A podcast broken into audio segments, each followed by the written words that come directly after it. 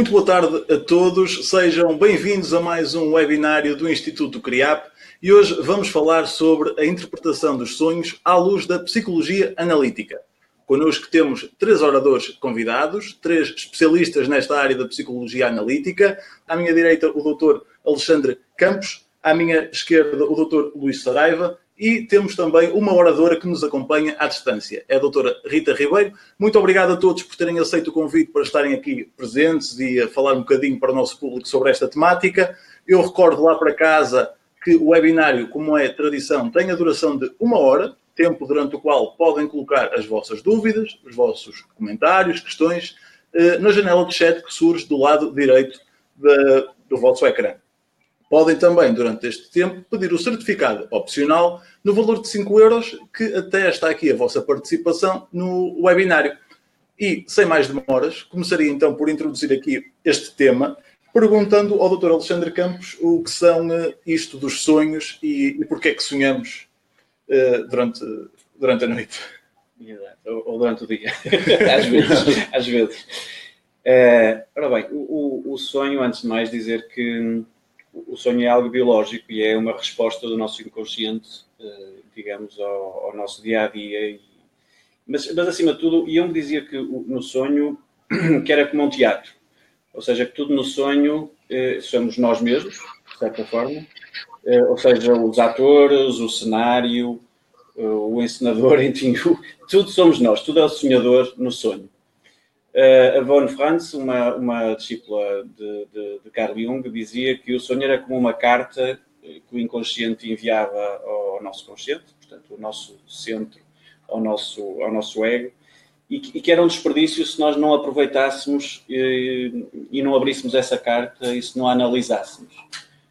Porque somos nós, ao fim e ao cabo, a aconselharmos a nós mesmos, nem que seja simbolicamente, mas somos nós a aconselharmos a nós mesmos, e portanto que é, é, é extremamente importante o, o, sonho como matéria, digamos, a matéria-prima para significar. Muitas vezes as pessoas andam à procura eh, de si mesmas, andam à procura de significar a sua vida, de encontrar o significado da sua vida, eh, quer os indivíduos, quer também, enfim, os grupos e às vezes até mesmo as empresas. Até o sonho não só é, é, é utilizado na, na psicologia analítica e na clínica, aliás, temos aqui dois grandes especialistas, como também nas empresas começa-se cada vez mais a utilizar para perspectivar precisamente esta questão, não só individual, mas também o potencial global de significar, dar sentido à vida. E que isso acontece com uma necessidade humana, principalmente a partir dos 35, 40 anos, que cada vez mais, aí nessa idade, há, nós digamos que até aos 35 anos, 40 anos, viramos-nos muito para fora, o ser humano vira-se muito para fora, é? para, para, o seu emprego, para o seu trabalho, para a sua vida, para o jogo da vida, é? mas a partir dessa idade começa-se a, é, é, começa a preocupar muito mais eh, consigo, olhar para dentro de si mesmo e encontrar-se a si mesmo, e portanto, e aí começa a ter mais um papel mais relevante o sonho como matéria-prima para, para ele dar significado à sua vida, para encontrar respostas muitas das vezes de forma muito objetiva, apesar de simbólica. Digamos que passando da fase da nato-cultura. Exato. Não é assim, Rita? Ou seja, aquela fase que vai mais ou menos até aos 35 anos, que é a fase que o Jung chamava a fase da natura, a fase de, de realização pessoal, a fase de a fase muito relacionada com, com a persona, com a máscara que a pessoa veste perante a sociedade, e, e depois o inverso da máscara, a sombra, é? e, em que a Rita é especialista, eh, e, e, eh, e, e claro, e, a, fase da, a chamada fase da cultura, eh, é a partir dos 35, 40 anos, normalmente, não é? Há pessoas que não vivem, isto é, há pessoas que passam ao lado da vida, que, que, que durante uma vida inteira Hum, se limitam a viver a sua máscara, por exemplo, a viverem mascarados a vida inteira. E que, portanto, nunca entram em contacto com o seu outro lado, com, com, com digamos assim, com, com o outro em si. Confundem, se calhar, depois com a máscara, uh, aquelas próprias Exatamente. a sociedade. Confundem-se com a máscara. Uh, eu cito muitas vezes uh, até deve haver alunas e alunos meus que ficarão absolutamente, neste momento, dirão lá vai o. Já sabemos o que é que, o, o, o que vai falar. Mas eu cito o, o famosíssimo filme O Anjo Azul, é?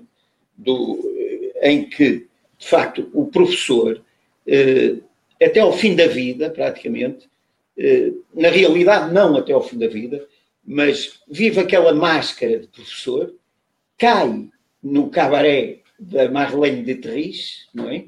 Eh, no Anjo Azul, e perde completamente a máscara, ela transforma-o em bobo de cabaré e por fim, ele suicida-se sozinho na sala de aula. Eu costumo dizer que o momento, não sei se concordam e gostaria de ouvir os dois sobre isto, eh, sobre este aspecto. Eu costumo dizer que o momento em que ele se, no fim, se suicida na sala de aula é um momento de verdade da vida dele. É, digamos assim, é um momento em que finalmente ele é. Porque até ali ele poderemos dizer que lhe caiu a máscara quando se torna, quando, quando projeta completamente a, na Marlene Dietrich a sua, o seu lado feminino, não é? O Jung chama-lhe a ânima, eh, eh, transforma-se num bobo de cabaré e depois só se percebe do vazio da vida dele naquele momento, naquele momento de verdade, é, é, um filme realmente digno de ser. Se pode repetir uh, lá para casa para também ficarem uh, então com, com esse filme? Uh, o, o Anjo Azul, o Anjo Azul. Anjo Azul. Então pedi agora, por favor, um comentário à doutora Rita Ribeiro, até porque foi incitada aqui também pelo doutor Luís Saraiva, a dar aqui um comentáriozinho, por favor. Olha, eu acho que... É, é Rita certamente irá falar sobre isso. O, o que o Luís estava a dizer é, é que o Jung falava muito que o objetivo da vida das pessoas era o processo de individuação. E eh, para ele, Isso. ele falava muito que o processo de individuação estava na segunda metade da vida. Que acho que era isso que estavam a falar há pouco, não é? E que este sonho, este filme, uh, fala um pouco disso, que é um momento de tomada de consciência da verdade uh, que é muito importante para o processo de individuação das pessoas. Hoje em dia, eu acho que Exatamente. muito muito a ideia de que devemos procurar apenas os lados luminosos da nossa vida. E o Jung e os pós-jungianos falam muito o contrário, não é? Que eh, nós encontramos o lado luminoso depois de descermos ao, às partes sombrias e de nos encontrarmos e integrarmos as partes sombrias. E muitas vezes os sonhos trazem-nos isso mesmo, não é? Trazem-nos partes sombrias e quando temos pesadelos Muitas vezes acordamos mal dispostos, não, não indispostos e sem vontade de olhar para os sonhos, mas muitas vezes esses sonhos podem nos trazer partes bastante importantes para nós podermos integrar uh, com aquelas que já temos consciência, não é? E eu gostava de referir que o inconsciente é 90 a 95% do que somos. E, portanto, quanto mais pudermos entrar e ter acesso e os sonhos são efetivamente um meio privilegiado. Um, se nós formos honestos connosco e, por exemplo, escrevermos os sonhos, não é uma forma e olharmos para eles e tentarmos analisá-los, eu acho que é uma forma uh, muito privilegiada de conhecermos partes de nós, e esses 90 a 95% que somos nós e que não são conscientes. Portanto, a consciência é, é uma parte muitíssimo pequena do que nós somos, ainda que pensemos o contrário. E, portanto, eu acho que este, este curso pode trazer alguma Podemos, coisa... Então... Sim, sim. Positivo neste sentido chamar a atenção numa sociedade em que vive tão depressa e que hoje é tudo tão fast, tudo, não é? Uh, o poder aprofundar em nós pode-nos trazer outras partes que estão um pouco... Uh, uh, que têm perdido um pouco e que efetivamente eu acho que a essência de sermos pessoas é esta, é encontrarmos-nos e, e, encontrarmos as partes, as que conhecemos, as que não conhecemos tanto, mas que no fim da vida, se calhar nos 5 minutos antes de morrer, o que vai contar vai ser o que nós conseguimos encontrar de nós, não é? Uh, e portanto, os sonhos, a mim parece um, um, aspecto super importante da vida das pessoas, ainda que muitos, muitas noites não nos lembremos, a verdade é que sonhamos sempre. Todas as noites não ficávamos loucos, não é? Uh, e, e, este acesso ao inconsciente é, na minha opinião, fundamental. Uh, aqui uh, há várias pessoas que pensam, não sei se é mito ou não, mas que quando estamos a dormir, se sonharmos, quer dizer que o cérebro não descansa. Isto é verdade? É mito? Se calhar colocava aqui a questão ao doutor Alexandre Campos. Não, todos, todos nós sonhamos, aliás, desde os anos 50, que é uma certeza absoluta relativamente a que toda a gente sonha. Quando as pessoas dizem, ah, eu não sonho, eh, entre cada pessoa sonha, tem entre dois a seis sonhos por, por noite. Eh, aliás, pelo movimento ocular, o movimento REM, isso prova-se muito bem. Eh, e a questão muitas vezes é, pode não se lembrar dos sonhos, evidentemente, pode não se lembrar dos sonhos. É? Se ela descansa ou não descansa, isso é uma questão muito fisiológica. Portanto, aí é claro que quando temos um pesadelo, eh, evidentemente eh, que eh, o descanso é muito relativo. Acordamos a transpirar, muitas vezes acordamos, acordamos com o coração disparado, mas às vezes esses sonhos são os mais importantes. E outras vezes, talvez, olha, muitas vezes acontece-me que e, e eu, eu, presto muita atenção quando um analisando meu me aparece com um sonho, principalmente quando diz que nunca sonhou. E que de repente aparece com um sonho e diz: ah, Sabe, eu sonhei, mas é uma coisa assim, uma coisa tão simples. Eu, eu sinceramente, eu acho que isto não é, não é caso para apresentar. Eh, mas eu, eu, é quando eu mais depressa quero que ele apresente eh, porque de certeza absoluta que vai haver ali algo de muito interessante. E geralmente há mesmo, há mesmo algo extremamente importante. Parece que aquilo. Atenção, o Jung dizia, eh, sabem bem, sabem os dois bem, que quando um doente lhe apresentava, um paciente, ou, ou melhor, um analisando, lhe apresentava um sonho, ele à primeira vista, não fazia a mínima ideia do que é que se tratava. Ficava perante um verdadeiro mistério. E lentamente, e nós sabemos que são absolutamente necessárias as associações que o, que, que o paciente faz a, a, a, às diferentes imagens e símbolos que aparecem no sonho, são absolutamente necessárias. Os restos, aquilo a que se chama os restos do dia, ou seja, o que aconteceu no dia anterior e nos dias anteriores, e que juntamente com tudo isto, com tudo isto, começamos a descobrir uma linha, digamos assim, um fio de, Ariadne eh, que nos possibilite chegar, chegar a alguma, nunca a uma definitiva, atenção, nunca a uma definitiva eh, conclusão sobre o sonho, embora uma das partes do sonho seja, mas isso faz parte da estrutura do sonho, se chama conclusão. Normalmente há uma conclusão, às vezes não há, eh, mas eh, nunca há uma conclusão definitiva. Eh, porque há o símbolo, e o símbolo, em termos junguianos, é algo. Nada tem a ver com signos, não é? Portanto, não tem explicações lineares, tem, pelo contrário, explicações contraditórias. O mesmo símbolo, muitas vezes, tem explicações opostas. Sim. Não é assim? Diga, diga, Rita.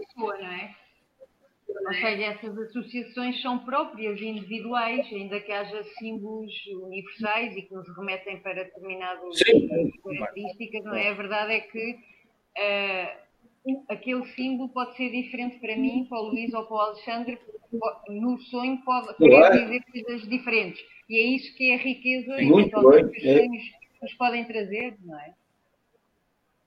Exatamente, exatamente. Antes de entrarmos eh, em concreto na, na, análise dos sonhos, que quadros referenciais é que podemos usar para interpretar os símbolos e depois jogar aqui com objetividade versus uh, uh, objetividade versus subjetividade.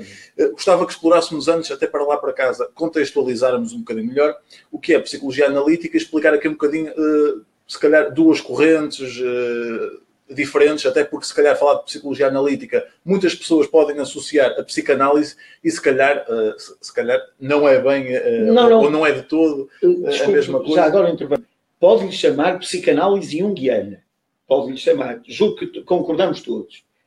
Julgo eu. Portanto, mas psicologia analítica é o nome original, não é? Hoje em dia, estou-me a lembrar do Murray Stein, que usa muito o termo psicanálise junguiana, não é? O psicanálise junguiana. Só, só para. Portanto, é também uma psicanálise, no fundo.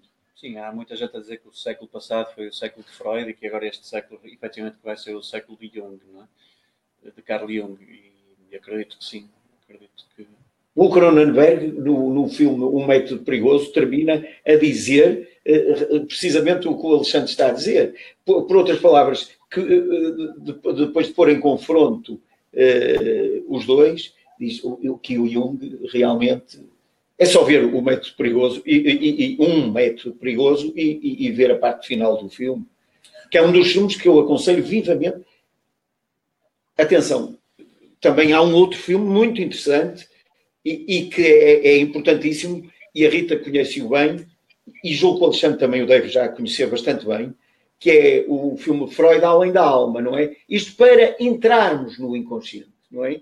Julgo eu que é, é, é uma forma extraordinária, até de certa maneira suspense, eh, o, o que atrai muito, mas acho que é um filme extremamente, extremamente científico sobre o que é o inconsciente, a forma, realmente o que é. Mas o, o inconsciente em termos freudianos, atenção, num método perigoso, vamos uh, a, a, a, muito mais à, à controvérsia Jung-Freud, não é?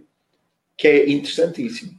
Mas, mas... Doutora Rita, uh, podia-me explicar uh, aos nossos participantes uh, qual é a principal diferença entre Jung uh, e Freud? Exato. São as duas personalidades mais citadas aqui sobre a, a, temática? Sim.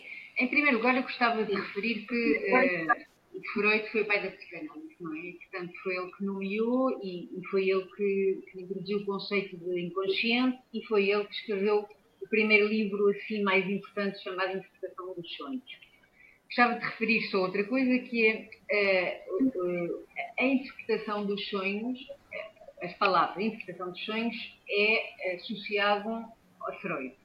Na psicologia junguiana, que foi definida por Jung, e, e na minha opinião vai dentro da psicanálise, mas a palavra em si, psicologia junguiana, vem com a intenção de se diferenciar do termo usado por Freud, ou seja, que é outra coisa, vem do mesmo lugar e dos mesmos primeiros conceitos, mas depois, a da altura, houve uma ruptura, porque o Freud tinha uma versão finalista uh, que se passava dentro de nós e do aparelho psíquico, ou seja, uma, peço desculpa, uma versão causalista, ou seja, causa e efeito, causalista. enquanto que o Jung tinha uma versão finalista, ou seja, que as coisas aconteciam com uma finalidade.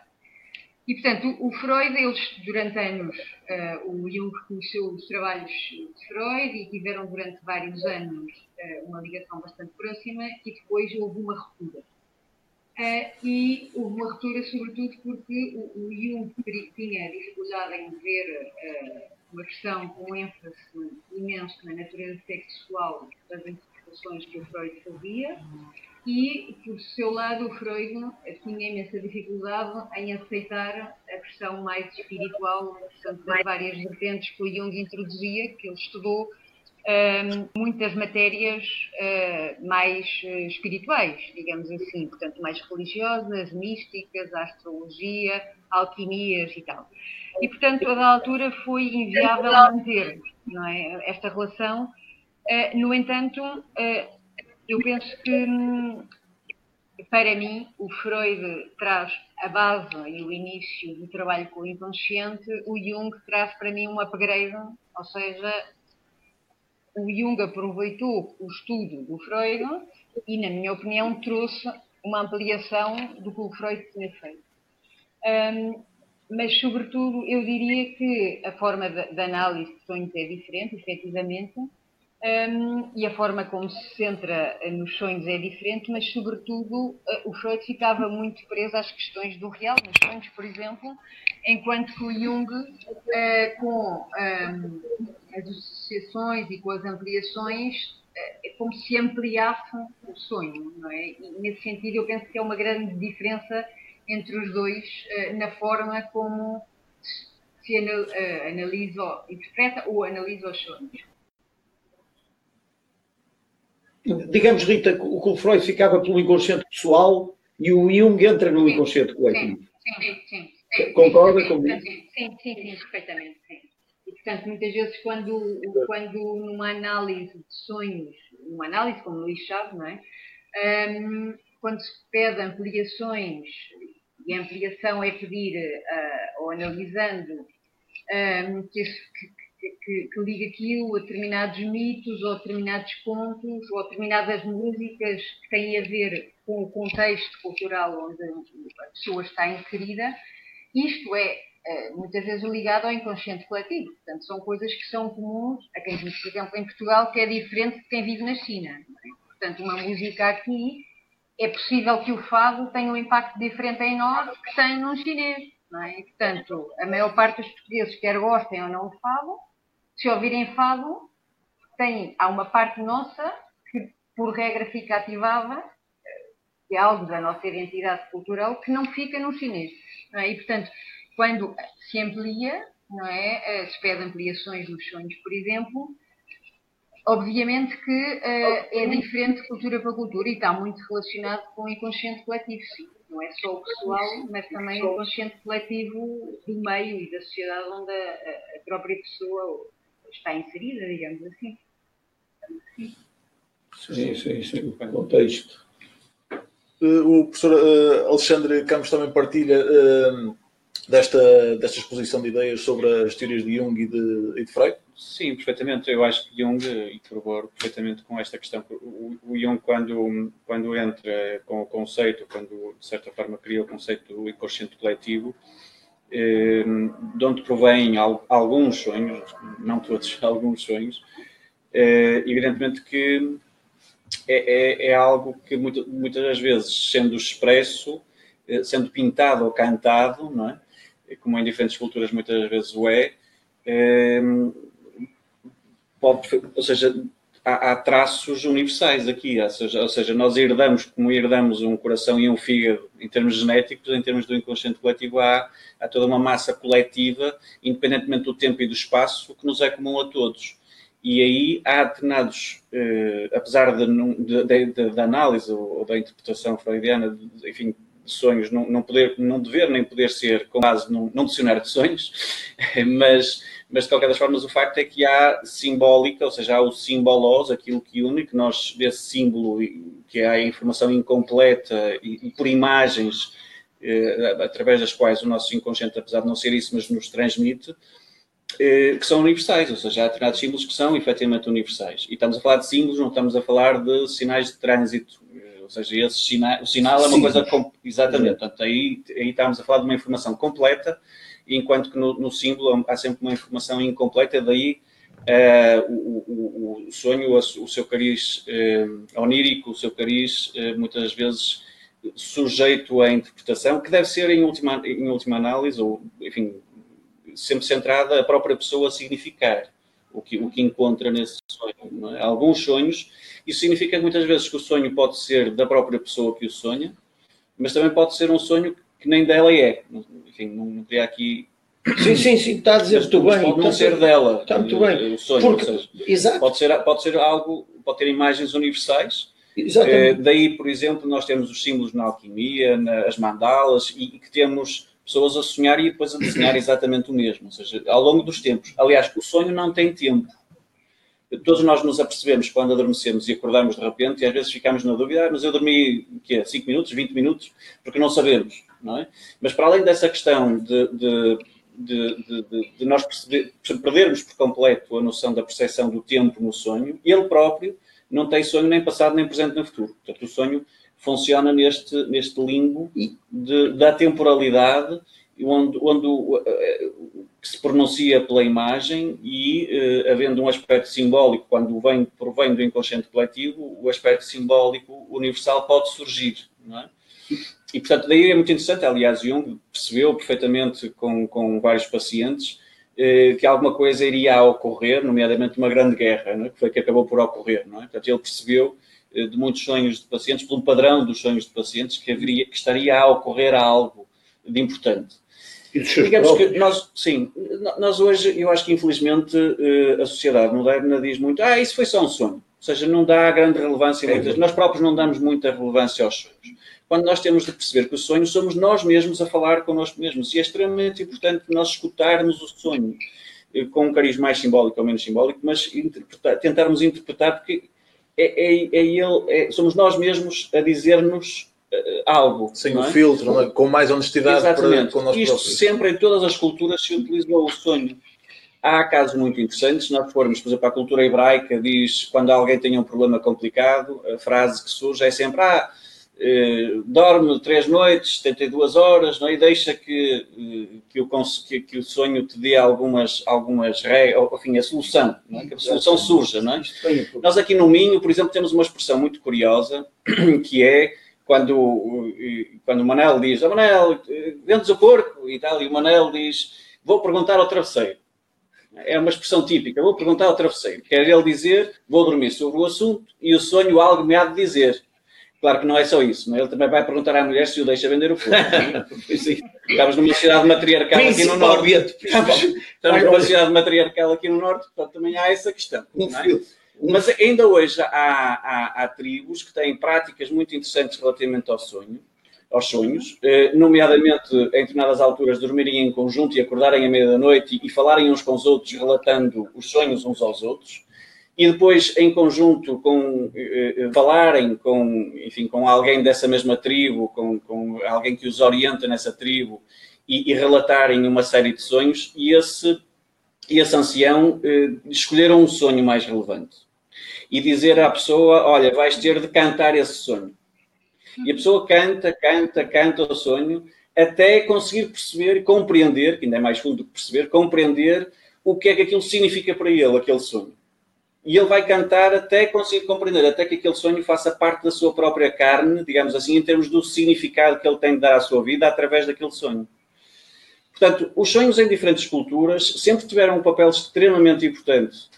E eu acho que hoje, cada vez mais, numa sociedade em que nós vivemos, eh, de elevada volatilidade, incerteza, eh, de, de, de ambiguidade, de, da velocidade que nós levamos e do ritmo que nós levamos, em que nós temos a certeza que não conseguimos mudar o mundo, a única coisa que nós podemos mudar é nós mesmos, e aí sim o mundo muda, porque nós já olhamos esse mundo de forma diferente.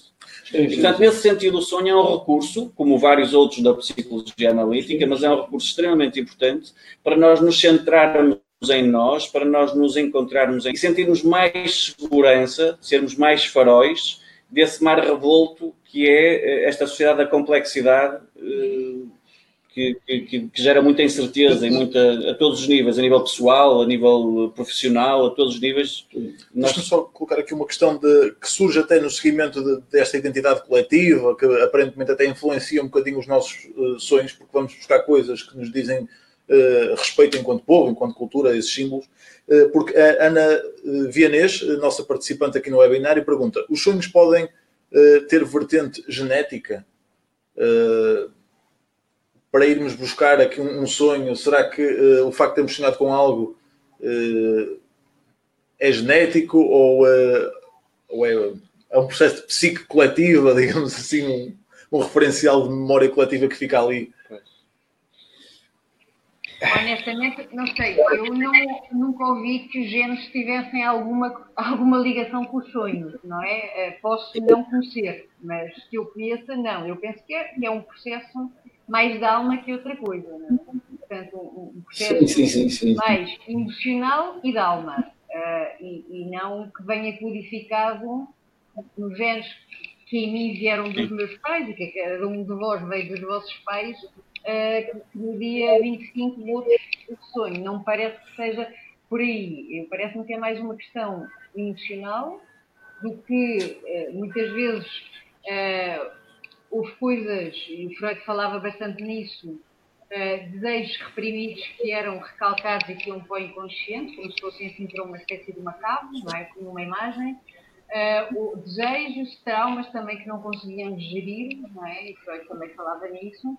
E, portanto, muitas vezes, ao ficarem prisioneiros no inconsciente, querem emergir. É? E, portanto, nesse sentido, são expressos muitas vezes o sonho é, é uma forma ótima de poder aquilo que a censura e que a sociedade não deixa aqueles desejos mais primitivos, muitas vezes aparecem nos sonhos porque desejam manifestar-se e de outra forma não teriam essa hipótese.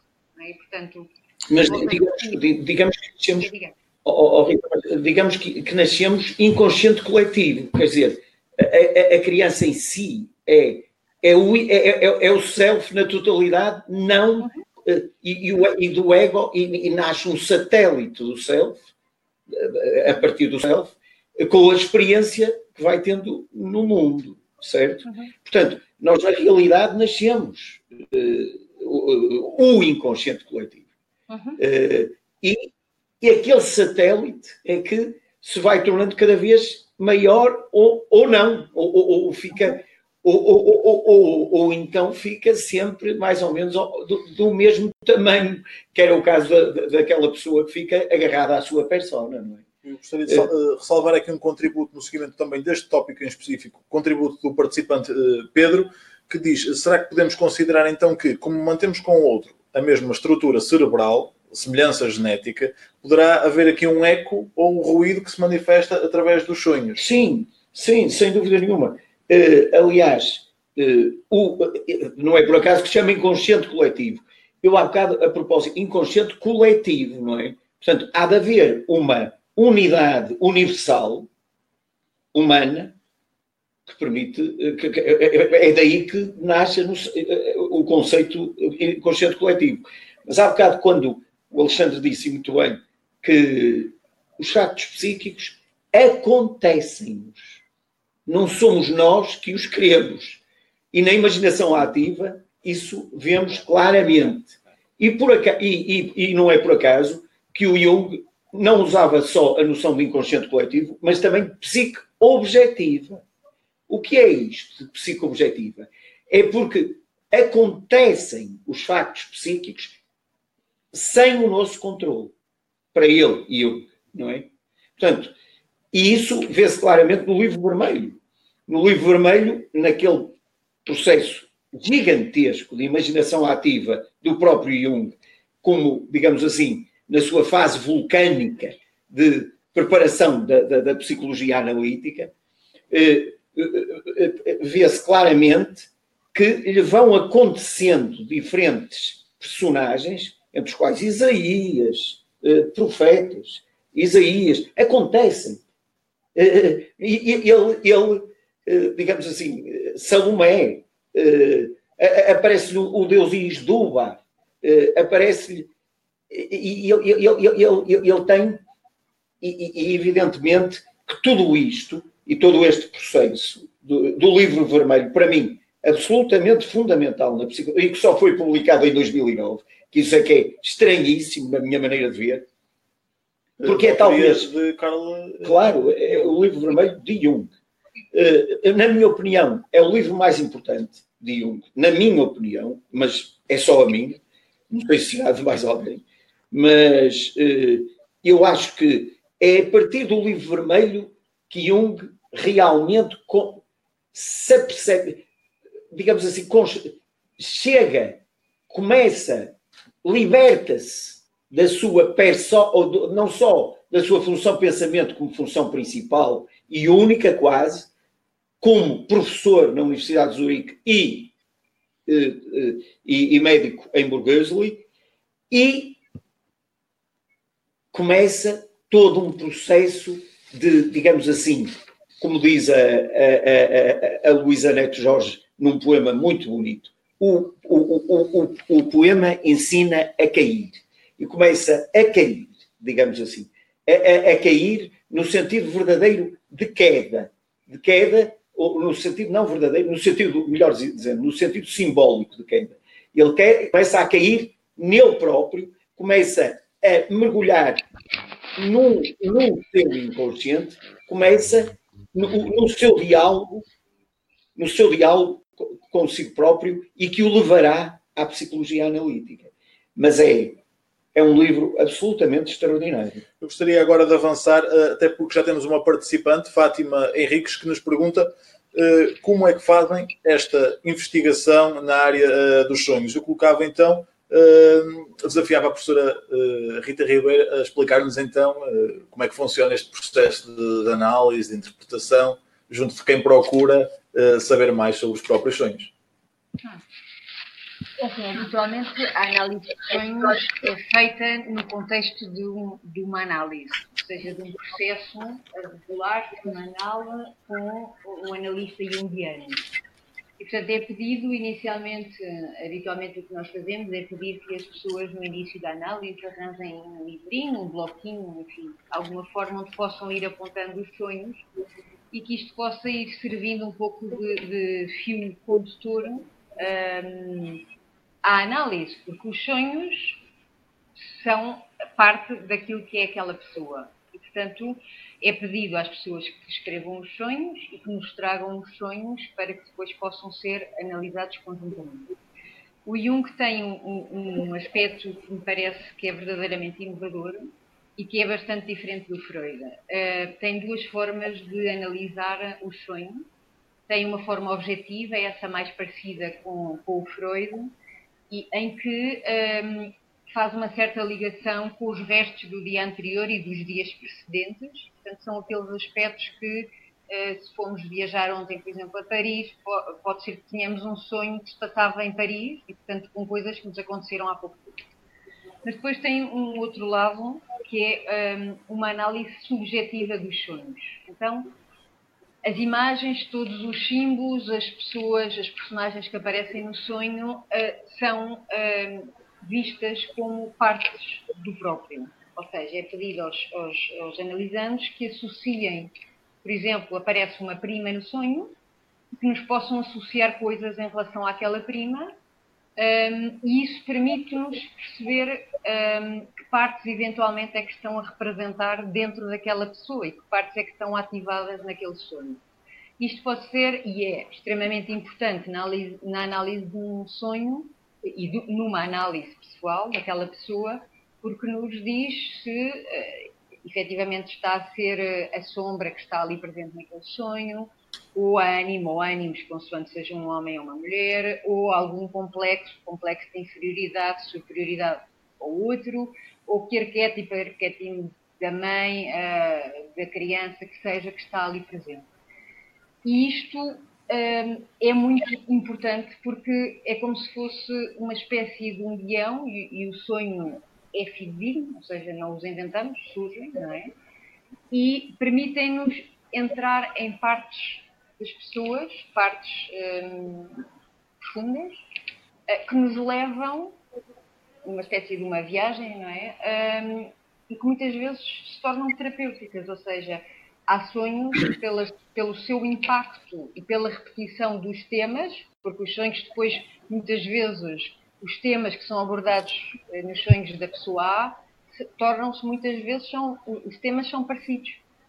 E se a pessoa está, por exemplo, a afundar a sombra, temas sombrios, é natural que tenha vários sonhos uh, onde este tema uh, é recorrente. É recorrente a entrada na sombra. Portanto, a sombra não é mais do que partes uh, que, a altura na nossa infância, foram postos numa espécie de um, podemos chamar-lhe um saco, um lugar, partes que não gostamos de nós e que a sociedade não, não, não gosta. E então, numa análise, são incitados a emergir. É? E, portanto, os sonhos muitas vezes dão-nos conta disso Uh, e, esse contacto é extremamente importante para nós encontrarmos. Uh, o Jung falava que nós temos muitos pares de opostos e habitualmente só queremos ver o lado luminoso e não a parte, a parte sombria. É? Uh, e é preciso ver as duas partes para depois podermos integrar e sermos mais inteiros. E, portanto, a análise de sonhos um, tem muito isto. É? Esta parte de irmos vendo que partes estão sendo ativadas nas pessoas, através dos sonhos e no que as pessoas falam também na própria análise, mas os sonhos é um bocadinho como se fosse um farol, não sei se concordam, o Luís e o Alexandre, mas um certo farol que nos vai dando pistas, um, porque na análise e no que a pessoa verbaliza em sessão, a pessoa até pode querer enganar-se e enganar-nos, mas os sonhos não, não é? Não sei se já agora Sim, sim, Luísa. Desculpe. Já agora eu gostava só de acrescentar. uh, uh, gostava só de acrescentar uma coisa. Uh, trago aqui dois sonhos, mas essencialmente acho que há situações em que o sonho só deve ser analisado, pelo menos numa fase inicial, a nível objetivo. Julgo que a Rita concorda comigo e o Alexandre também. Eh, que é, é aquelas situações em que, eh, digamos assim, a consciência da pessoa ainda é muito frágil, não é? Uhum. Eh, eu, eu, eu, por acaso tenho aqui, eu, eu, eu, por acaso tenho aqui um sonho, um sonho que vou ler, eu, eu sei de cor, mas vou lê-lo para não, não, não, não, não ficar nada fora. Muito, muito simples, três, três linhas. Trata-se de uma analisanda que tinha 35 anos e que tinha uma, uma grande fantasia eh, amorosa pelo seu professor de inglês no Instituto de Inglês. Eh, e, portanto, estamos já a ver eh, a, a, situação, digamos assim, eh, não vou mais além do que isto, até porque o tempo é limitado. E o sonho, o, o primeiro sonho dela foi: fui ao Instituto de Inglês, aí encontrei o professor ele disse-me que queria ter sossego e que não me queria ver mais. E o segundo sonho é ela na praia com a sua filha, reparem bem, e o professor também lá está, com o grupo, e mais uma vez não lhe liga absolutamente nenhuma. Mas, neste segundo sonho, ela também eu também fiz o mesmo, ignorei-o como se ele lá não estivesse. Portanto, estes dois sonhos. Evidentemente que aqui é caso para vermos o professor, o professor de inglês, ela como ela própria, e realmente tudo isto termos objetivos. Uhum. E vermos e corrigirmos realmente porque é que se passa do primeiro para o segundo sonho? Porque enquanto no primeiro a ilusão ainda vigorava, o sonho foi muito importante. A análise do mesmo, ou, ou, ou melhor, a compensação uh, que o inconsciente dá à atitude consciente da paciente, que era uma atitude de ilusão, de, de, de, paixão impossível, porque o professor não estava mínimo, aquilo era tudo era tudo um, sonho, um sonho acordado, digamos assim. A, a, verdade é que é desfeito e nota-se no segundo sonho. Claro está, voltaremos a isto se der tempo, mas num, num outro caso, se me permitirem, não sei se estou, mas há, há um outro sonho que esse sim é caso para ser analisado subjetivamente, que é uma paciente de 32 anos eh, e que eu sei o sonho de cor, mas prefiro talvez lê-lo, seja talvez mais, mais adequado. Eh, numa, eh, estava, estavam junto a um monte, estavam lá um conjunto de pessoas que eu vou ler. Estavam junto a um monte, numa colina, estava um grupo de pessoas juntas. A minha mãe também lá estava. O objetivo era deixar o velho passado e entrar em algo de novo. Eu queria me juntar, mas às pessoas, não é? Mas sem deixar o passado. A minha mãe disse: vamos com eles e podemos separar-nos no tempo certo, não precisamos de ficar até ao fim. Ora, aqui já, eh, eh, eh, já acho que a análise a nível subjetivo é de entrar em, é de entrar em conta. Porque eh, não é propriamente a colina, nem o grupo de pessoas. Eu, em termos subjetivos, o, o que é que representa este grupo, este grupo de pessoas, este, este, este grupo de pessoas juntas que, que querem, de facto, que o objetivo era, era, era deixar o velho passar. Isto é, um movimento digamos assim, um, um, uma. Uh, uh, realmente existe um, movimento inconsciente em direção a uma mudança da atitude atual consciente. Há qualquer coisa na personalidade da paciente que quer mudança, que quer algo de novo. E curiosamente, ela está ali. Uh, Receosa de dar esse passo. Está entre. Uh, eu detesto usar palavras estrangeiras, mas gosto imenso desta palavra. Mas detesto usar paltis, ou seja, dividida em duas partes. Ou, se, ou seja, ela quer avançar, era, ela tinha muita vontade de fazer análise, lembro-me perfeitamente disto. Ela, tinha, ela estava de ferro e fogo para fazer análise. Mas havia algo no inconsciente dela que também, ao mesmo tempo, a retraía de tanto ferro e fogo. Uh, portanto, e, e, e, curiosamente, era a importância da sua relação afetiva com o namorado, porque ela inconscientemente não se também o inconsciente dela dizia-lhe algo parecido com isto. Tu, se avançares para o esquema novo, se, ou, ou, ou, será que a tua relação não vai ser afetada? Será que ele consegue acompanhar-te? Não sei se estão a ver. E ainda mais curioso neste sonho é aparecer a mãe. Porque pode-se pensar, é a mãe dela.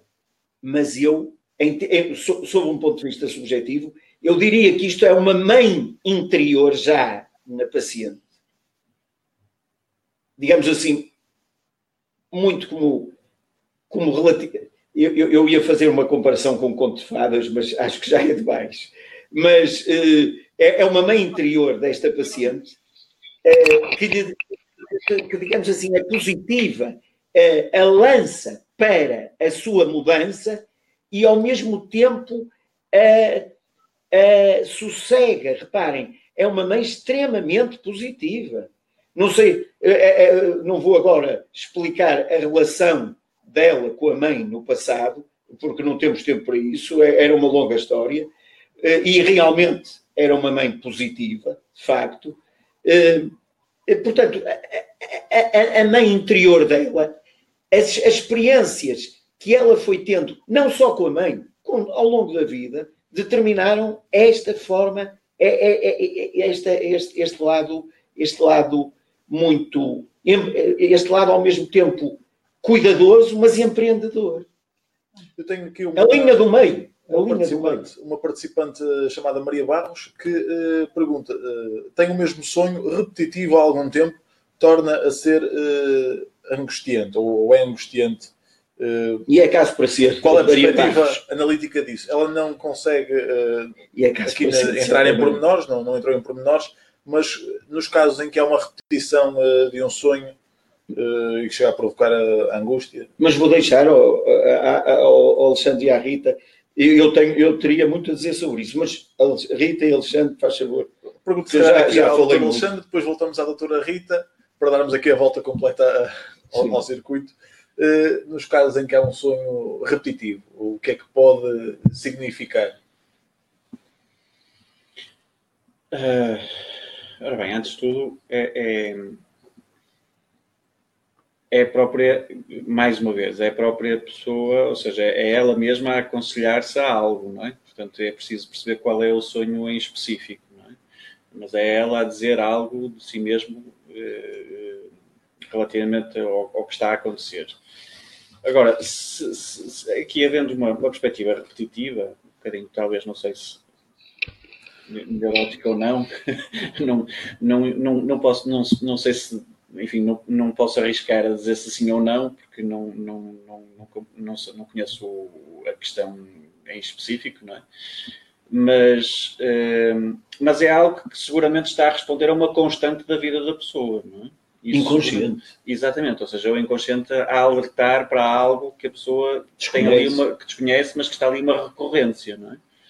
Enquanto não acontecer algo na vida da pessoa que vá de encontro ao, ao que o inconsciente está a querer dizer, pode uh, continuar. Sim, sim, sim. É, a recorrência. É, é, é, como, é um, um, pouco como um hamster na roda, não é? Ou seja, há ali, Isso, algo, há ali algo em que, em que se está a repetir, porque no inconsciente também se está a repetir. Portanto, há, há aqui um, entre o consciente e o inconsciente, digamos que há sempre, por um lado, o religar, é de onde vem a palavra religião até, é de onde se faz a individuação, entre os dois, o consciente e o inconsciente, não é?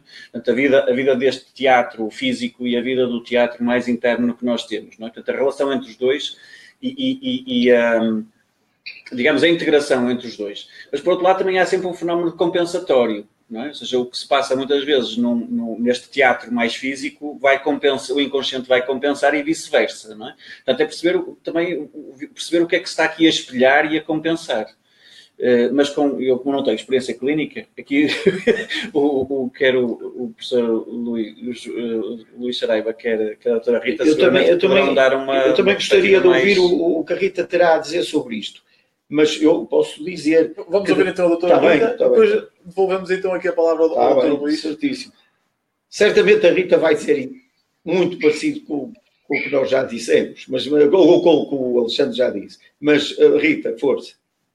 Eu responderia que é algo que partida em atenção, ou seja, uh, parece-me que há alguma coisa que está a querer fazer-se escutar, que está. Um, a surgir nos sonhos e muitas vezes uh, acontece-nos a, a, todos nós um, ehm, ficarmos numa posição unilateral, ou seja, a repetir a forma como fazemos determinadas coisas ou vemos determinadas coisas e às vezes uh, a nossa totalidade, e neste caso o inconsciente, deseja que algo de novo surja, nós possamos mudar padrões ou formas de estar na vida.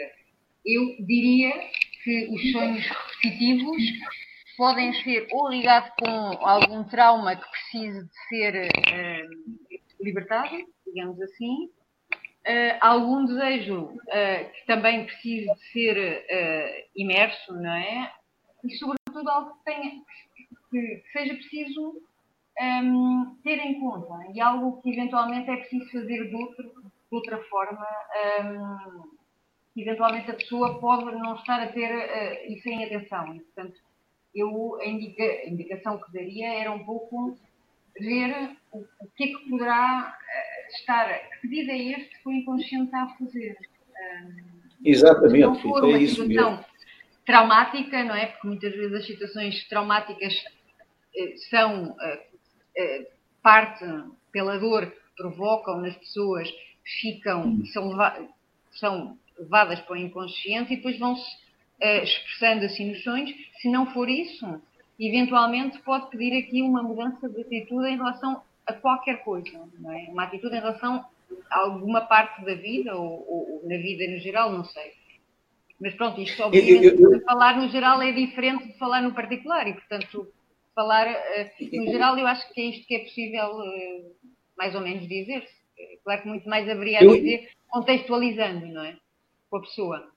Eu, oh, Rita, se me permite, eu curiosamente gostaria de, lembra, eh, de, de recordar aqui uma paciente que eh, sonhava constantemente com a mãe dela. E, e, e, e a história, e, depois fui à história, à história da vida da paciente. E, na realidade tinha tido um pai terrível, um pai que dominava completamente a situação e que era era uma, uma personagem eh, com a qual a filha eh, tinha, eh, era, era aquela que enfrentava mais o pai. Portanto, desde já estamos a ver que ela estava a desenvolver um lado masculino eh, muito cedo, desde logo, eh, eh, portanto, o ânimos, como Jung chama esse lado, ao arquétipo do masculino na mulher, de, de, desde muito cedo não admira que ela constantemente, eh, recorrentemente, eh, sonhasse com a mãe. E com a mãe em situações quase, quase opostas àquela, relativamente à, à, à experiência que ela tinha com o pai. Portanto, havia de facto uma. Porque o ânimos dela, ela, ela, ela, em termos masculinos, o desenvolvimento dela era inevitável até porque, enfim, o, pai obrigava a muito trabalho intelectual. Uh, e uh, não só para se defender, mas também a outros níveis. Uh, e, e, e, portanto, muito mais tarde, muito mais tarde na vida dela, quando estes sonhos recorrentes com a mãe eh, eram uma espécie de chamada do inconsciente para a construção da mãe interior, daquele lado nela que absolutamente lhe está a faltar. Ela, ela, ela, no fundo, ela no fundo tá, teve que se tornar quase tão cruel como o pai dela era. O ânimos dela às vezes era uma espécie de barba azul, digamos assim, mas era um barba azul que muito, muito a ajudou na vida, temos que reconhecer, porque ajudou-a a, uh, independentizar-se. Não é, não é, é, e ao mesmo tempo, mas ao mesmo tempo faltou-lhe esta, esta, como vemos pela recorrência do sonho na mãe, faltou-lhe esta, digamos, a compensação, a compensação eu, eu acho que no, no, nos sonhos há, e falando aqui de, de, evidentemente que este é um caso particular e ter-se sim, particular, cada caso é um caso particular e deveria ser visto de forma mais profunda por quem faz análise. Mas eu acho que há aqui, há aqui alguns padrões relativamente aos sonhos que é preciso falar-se, eh, que julgo que é útil para quem nos está a ouvir. Usualmente, diferentes sonhos durante a mesma noite são diferentes versões da mesma questão. É, ou seja, às vezes são diferentes cenários dentro do mesmo teatro, do nosso teatro, digamos assim, interior, mas é a mesma questão. Já uma série de sonhos numa determinada sequência dá-nos quase como um filme no próprio desenvolvimento de, de, do indivíduo e do seu, do seu processo de individuação, não é? Se for o, se for o caso, com, com acompanhamento de quem faz análise. Também é preciso dizer que eh, consoante a pessoa caminha no seu processo de individuação, ou seja, no seu autodesenvolvimento, enfim, vamos resumir a palavra desta forma, eh, vai-se transformando, eh, enfim, da, da, da, minhoquinha ou da, uma borboleta, seja, aqui o processo de transformação, que é, é algo biológico, o ser humano tem essa capacidade, não é? A, a própria análise vai sendo cada vez mais difícil de se fazer, ou seja, a análise ou a interpretação, na perspectiva freudiana, do, dos sonhos, torna-se mais complexa, tem mais variáveis, torna-se mais intrincada e torna-se mais difícil de interpretar. Mas eu acho que o, o importante é o próprio encontrar, encontrar-se e significar o, o, próprio sonho. Isso é o mais importante. E aí a, experiência, enfim, do, do em análise dos, enfim, dos dois que temos aqui, de, de, mas, dos excelentes profissionais nessa área, melhor, melhor do que eu dirão. Mas, mas eu acho que a pessoa, mas a pessoa tem. Eh, porque o, o, aliás, Jung fazia isso, ou seja, deixava insistentemente que a pessoa sim, fosse comentando ela os seus próprios sonhos até sim. que o insight surgisse. Sim, sim, é? sim, Porque o insight dado e encontrado por ela própria Exatamente. é interiorizado. Quando é de forma não, não. externa, é sempre, é sempre complicado. É. Claro que às vezes uma dica de fora e, por exemplo, eu já estive num grupo durante dois anos em termos de análise de sonhos e havia essa perspectiva muito de, de nos entreolharmos ou entreolhar os, os diferentes sonhos, e isso às vezes é muito interessante porque dá uma pequena chama, uma pequena, um pequeno insight, mas eu acho que em, última análise é, é, sempre o próprio, porque ele tem de interiorizar, não é? Sim, ele até, tem de se completar. Até por um aspecto que a Rita, que é muito caro à Rita, que é o da transferência e da contra-transferência, não é? que podem surgir aqui, não é? E que eh, complicam seriamente. O deixar o, o paciente eh, chegar por ele, não é? Uhum. A, a, a, Há mais tempo, eu, eu, é útil, eu, eu, eu lembro-me quando... Vai amadurecer a questão, é útil. Exato, exato, exato. Eu lembro quando estava eh, em Zurique, o, o, meu analista, o meu analista, costumava-me dizer, primeiro diga você o que é que pensa sobre o sonho, o sonho que sonhou. E depois ele também emitia a sua opinião e era um bocado desta, destas duas destas duas posições que ia-se fazendo isto assim. É, é, realmente tem razão o, o doutor Alexandre no que está a dizer. Gostaria que me esclarecessem também aqui uh, mais uma questão. Uh, se são verdade aquelas significações que frequentemente se atribuem a certos elementos uh, de um sonho, coisas muito genéricas. Por exemplo, sonhar com dentes é sinal de mau presságio. Hum. Ou seja, há estas simbologias que na cultura popular uh, são muito faladas. Uh, se, se, existem, se sonhar com determinado símbolo uh, é sempre sinal de, Aí nada, X causa ou X efeito. Nada como comprar o livro de São Cipriano. é, é o que eu aconselho a essas pessoas que, que pensam que sonhar com alguma coisa significa algo. É, o, é o ideal, isso aí, é, diretamente, realmente, depois, levando agora, brincando um bocado, não é? Depois, uh, gostava de terminarmos com mais uh, um caso da, Andrea Branco, que diz: uh, acompanho uma cliente que tem um sonho repetitivo desde a adolescência com um personagem, que é um animal, e acompanha sempre em momentos de ansiedade ou expectativas. A personagem diz sempre a mesma coisa e desaparece. Ela não percebe porque é que ela aparece, nem o, o que quer dela. Às vezes fica com medo, outras vezes sente falta até dessa personagem quando ela não aparece eh, se isto pode estar eh, relacionado com a ansiedade eh, que ela vive ou com um trauma que viveu, que neste caso é um trauma real. E a questão é que ela sonha também quando está feliz e está tudo bem na vida dela, também sonha com esta Mas, mas esse, esse, analista que põe essa questão, primeiro tem que nos contar a vida da paciente. Eu julgo que a Rita tem que nos contar tudo o que se passa com a paciente, tem que, tem que nos contar muita coisa para nós sermos honestos a emitir alguma opinião sobre, sobre, sobre uma pergunta destas, que não me leva mal, eh, mas eh, jamais responderia, eu, pelo menos pessoalmente, jamais responderia a, a, esta pergunta, porque eu tenho que conhecer muita coisa. Reparem, o próprio Jung, repito aquilo que já disse ao princípio, o próprio Jung dizia, quando estava perante o sonho, dizia: Isto para mim isto é um enigma absoluto. Vamos ver se eu consigo chegar a algum ponto deste enigma que fará atirarem com um sonho assim para uma pessoa. Desculpe, desculpe quem fazer, fez a pergunta e eu estar a ser assim tão direto. Mas é realidade, o que a Rita e o Alexandre concordam comigo. Uh, tínhamos que ter mais, pelo menos mais uma hora, para, uh, para discutirmos com calma esse sonho. Muito bem, uh, por último, falar um bocadinho de forma muito breve, até porque já passamos ligeiramente da hora, mas falarmos aqui de como é que está estruturada a especialização avançada em psicologia analítica que o Instituto CRIAP uh, promove. Uh, também é esses os motivos que nós, pelo qual nós estamos cá hoje. Também explicar que quem tem interesse pode aprofundar os conhecimentos aqui no Instituto CRIAP. e perguntava então a um dos nossos três oradores como é que uh, está estruturada esta especialização? Quais são os benefícios ao nível da aprendizagem que traz a quem a frequentar? Portanto, está, está dividida entre nós os três, uh, mais ou menos em, partes, iguais, em partes iguais por cada um.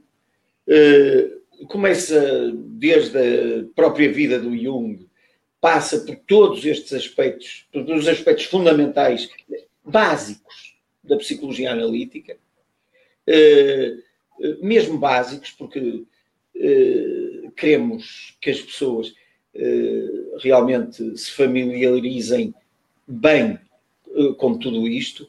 Evidentemente que não vamos começar pelo livro vermelho, começamos sim por, pela base, e eu e, e, e, e vamos, e, vamos avançando, análise de sonhos, eh, eh, técnicas projetivas, eh, transferência contra transferência, muito calmamente explicar e muito esmiuçadamente o que cada uma destas coisas são, como se tanta coisa, imaginação ativa, não é? análise de desenhos dos pacientes, filmes, filmes e, e, e, e, não só filmes, também, também alguns, tudo, alguns aspectos literários e, e, da literatura e do cinema que têm muito a ver e que podem ser contos de fadas. Ah, ah, já agora só gostava de dizer uma coisa.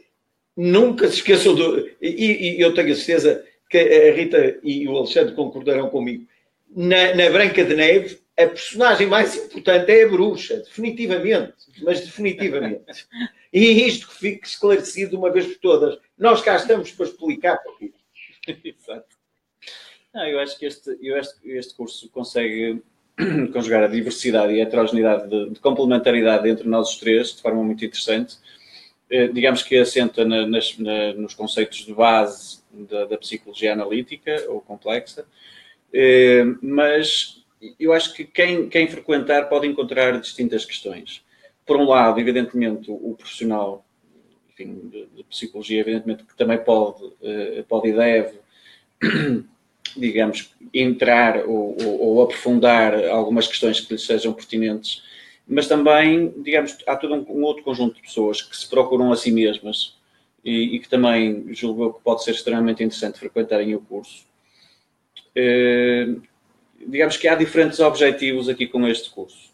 Há diferentes objetivos. Ou seja, o, o, não, não queria de forma alguma que este curso fosse encarado como ah, é só para especialistas. Não, não, não. não. Acho que há se alguém estiver à procura de si mesmo, pode dar uma base, um bom, um bom sistema operativo, um bom MS-DOS, digamos assim, a psicologia analítica, e, e para a pessoa ganhar alguma consciência. Ou seja, até alguma ajuda para quem, por exemplo, está relacionado com a literatura, com, com, as, artes. Com, com, as artes, com as artes, com o cinema. Sim, com as artes. Com, enfim, o Jung toca diferentes, em termos de ciências, toca todo um conjunto de diferentes áreas, não é? Ou seja, podemos ir à antropologia, podemos ir a enfim, há diferentes áreas que se tocam, portanto, eh, dá uma boa base para, para esse efeito. Pois, eh, muito bem, chegamos então eh, ao fim de mais um eh, webinário. Recordo que o mesmo vai estar disponível em gravação para poderem rever algum momento particular ou então toda a sessão sempre que o quiserem fazer. Podem pedir o certificado também no valor de 5 euros, certificado que valida a vossa participação nesta sessão. E como é lógico, agradecer aqui aos nossos três oradores, doutora Rita Ribeiro, que nos acompanhou à distância, doutor Luís Saraiva, doutor Alexandre Campos, muito obrigado. E nós também agradecermos a si. Ora, essa. Esperamos que uh, quem nos acompanhou à distância também, enquanto e, participante. E, e agradecermos aquela personagem que nunca apareceu. O nosso técnico live stream também em grande. E as pessoas que estão lá em casa. E as, e as pessoas que estão lá em casa. Muito bem, Alexandre. Eh, esperamos que tenha sido uma sessão onde puderam uh, esclarecer alguns conceitos, tirar algumas dúvidas. Uh, mais pode ser encontrado na especialização avançada em Psicologia Analítica, como já abordamos aqui também. Por último, recordar que o Instituto CRIAP lançou hoje mesmo a campanha do mês de Abril, uma campanha de primavera, uma campanha de Páscoa, tudo junto, oferece 25% de desconto em toda a oferta formativa do Instituto, inclusivamente a de psicologia analítica, é acumulável com mais 10% uh, só, só formando, optar pelo pronto pagamento, portanto pode usufruir ou pode obter um eh, desconto até aos 35%, portanto de 12 a 30 de Abril, quem tiver interesse já sabe, pode então visitar mais em www.institutocriap.com. Da nossa parte então é tudo, muito obrigado e até uma próxima.